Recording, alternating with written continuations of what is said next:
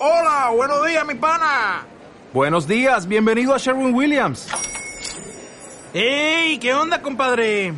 ¿Qué onda? Ya tengo lista la pintura que ordenaste en el ProPlus app. Con más de 6.000 representantes en nuestras tiendas listos para atenderte en tu idioma y beneficios para contratistas que encontrarás en aliadopro.com. En Sherwin Williams somos el aliado del PRO.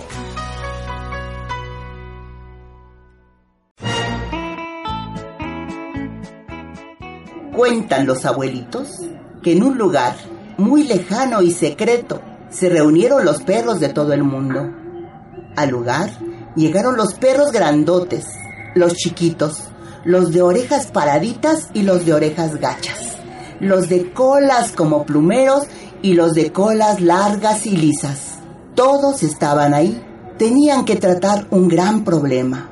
El problema era que a lo largo de toda su convivencia con los seres humanos habían sufrido de gran maltrato a manos de los hombres. Los habían golpeado con palos, con piedras, los trataban a patadas, los dejaban bajo el sol, bajo la lluvia, en el frío, los amarraban con cuerdas tan cortitas que apenas se alcanzaban a echarse en el suelo y a veces ni siquiera se podían echar. Los dejaban bajo el sol y bajo la lluvia y se les olvidaba darles de comer, darles agua.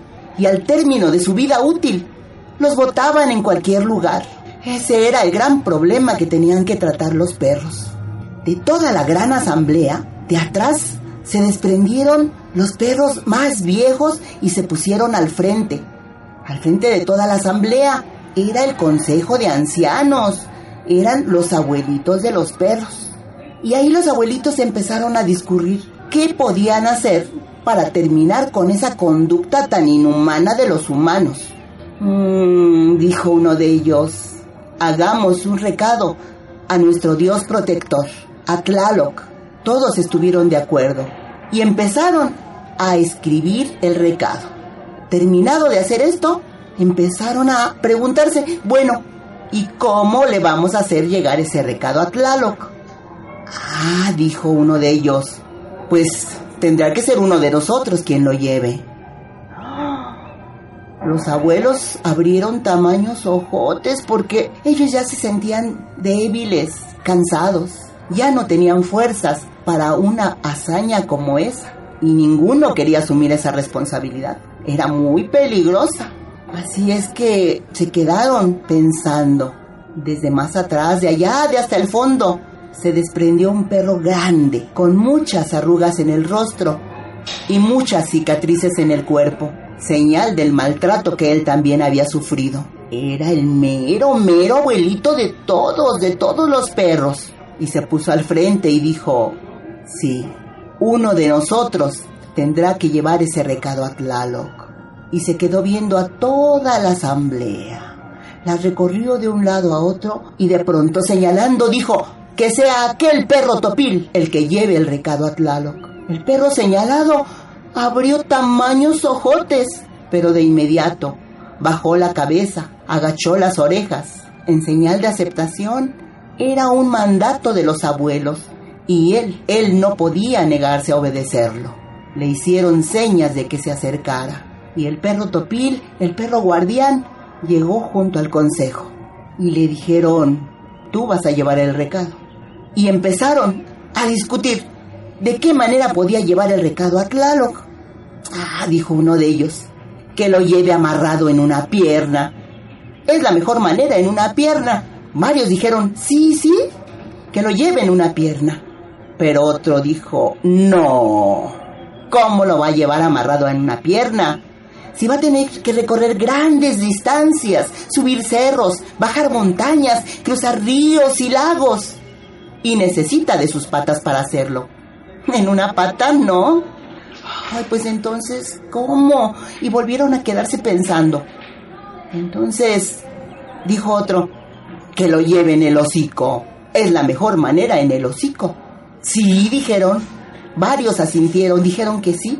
Pero nuevamente el abuelito habló y dijo, en el hocico tampoco.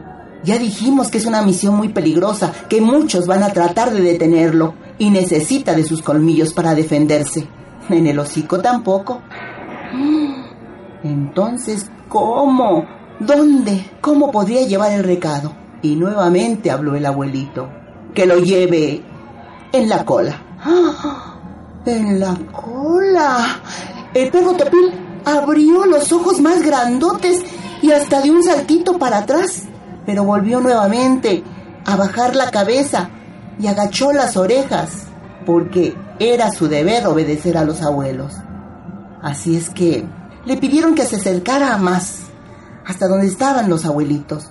Hicieron rollito el recado y se lo metieron por la corra al perro Topil que salió disparado a entregar el recado a Tlaloc. Ha pasado mucho, mucho tiempo. ¿Y qué pasó con ese perro Topil?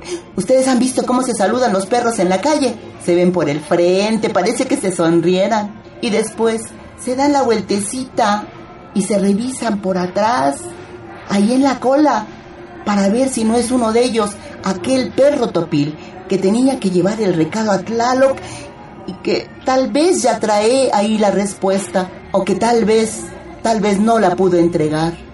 Porque hasta este 2013, siglo XXI, los perros y muchos otros animales siguen sufriendo de gran maltrato a manos de los hombres.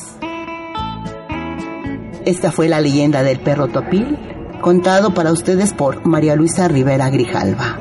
Del grupo Yolilis Tlatoli, narradoras y narradores orales de Faro. Comunidad auditiva.